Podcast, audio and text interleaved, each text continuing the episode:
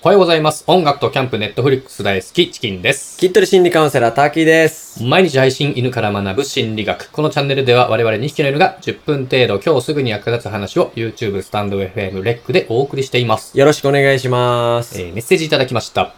おはがきありがとうございます。今日も Twitter でいただいたメッセージです。ありがとうございます。 30歳男性です。はい。結婚したいのですが、これまでの人生で目立った存在ではなく、相手に対してインパクトを残したり、性の対象として見られたことがあり、あまりありません。うん。どうすればいいですかうん。なるほど。うん30歳男性で、うん。まあ、あまり目立たない存在だと。はい。えー、インパクトを残したり、うん。まあ、性の対象、女性からそうね。異性として見られないタイプとうんうんうんいうことですかね。はい。と、チキンさんからのお悩みじゃないですか、これは。 いや僕じゃないです。ああ、はい、ちゃんとリスナーさんからいただなるきほまどす。ね、ははいい。チキンさんもね、ミスター平均点ですからね。そうですね。まあ、この質問はもう大変共感できますね。そうですね。うんまあ、そうですね。アドバイスとしては、うん。婚活パーティほーう。婚活パーティーに行って、うん。最初に発言してください。最初に発言。うん。まあ、婚活パーティーでも合コンでもいいか。うん。とにかく最初に発言するんです。一番最初に。で、なるべく、うん。まあ、ターゲットの女性の目を見て、うん。名前を一発呼んでください。お最初に発言して、目を見て名前を呼ぶ。ちょそうですね。っと我々には少しハードルが高いんですけど。そう感じますようね。ん。うん。まあ、そんなに簡単じゃないかもしれないですけど、うん。まあ、勇気を持ってこれができれば、うん。とりあえず一つ目のハードルはクリアかなと。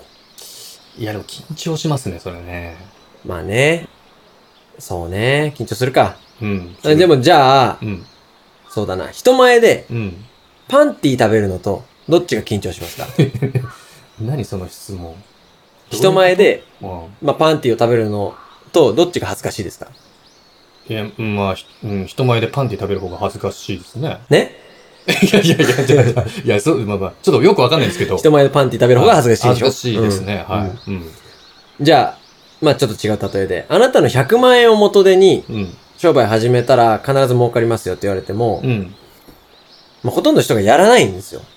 やらないですねまあ、。なぜならお金をなくなる、お金なくなるリスクがあるから。確かに。うん。で人前でパンティー食べてって言われてもほとんどの人がやらないんですよ。うん。なぜなら捕まるリスクがある から。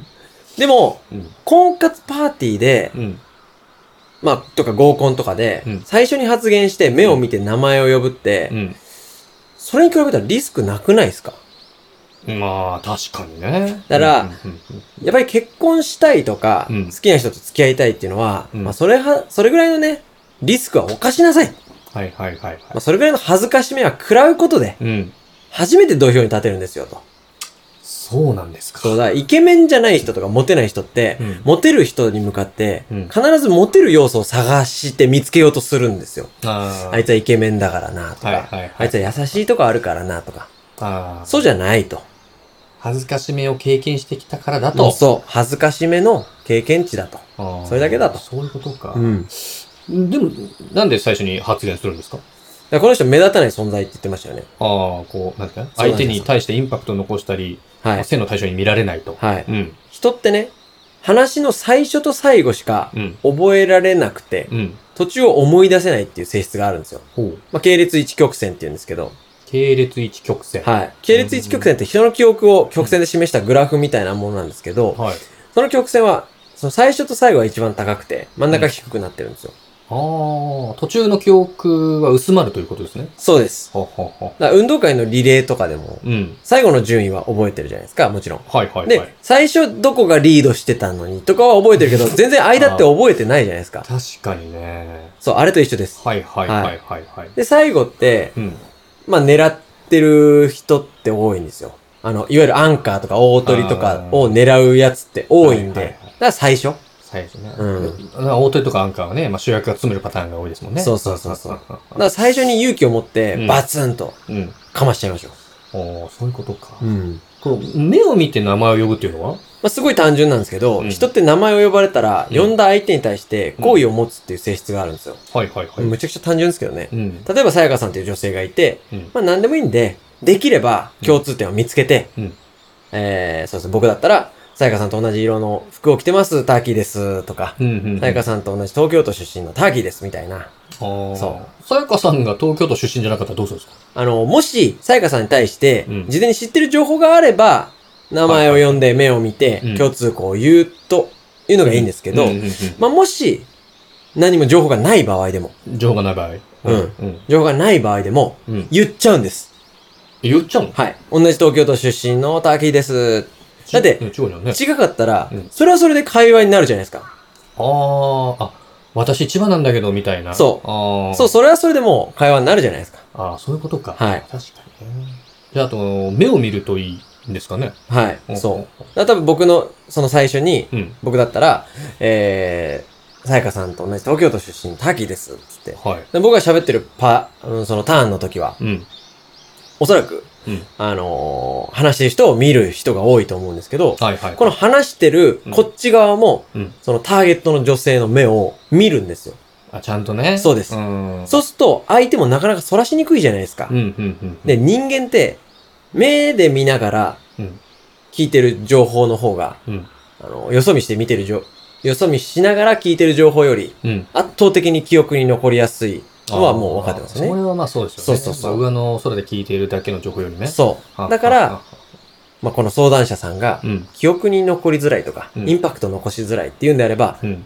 まあ、この3つの条件。はい。最初に話す。うん。名前を呼ぶ。うん。目を見る。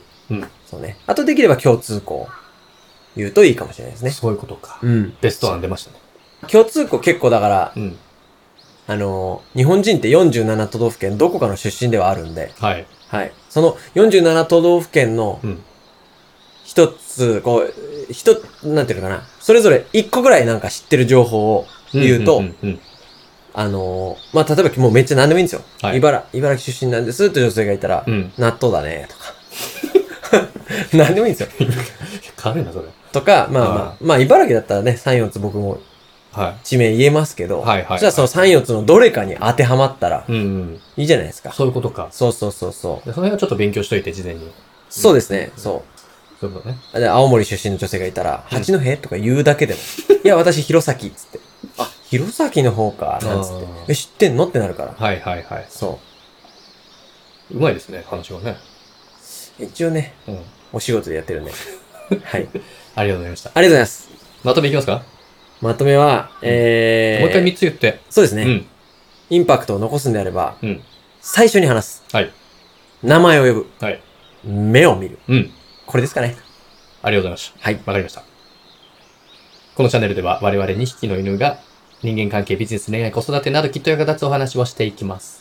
取り上げてもらいたいテーマやお悩みがあれば、コメント欄への投稿もお願いします。 Twitter、Instagram でも質問受け付けております。それじゃあまた明日。See you tomorrow! バイバーイ。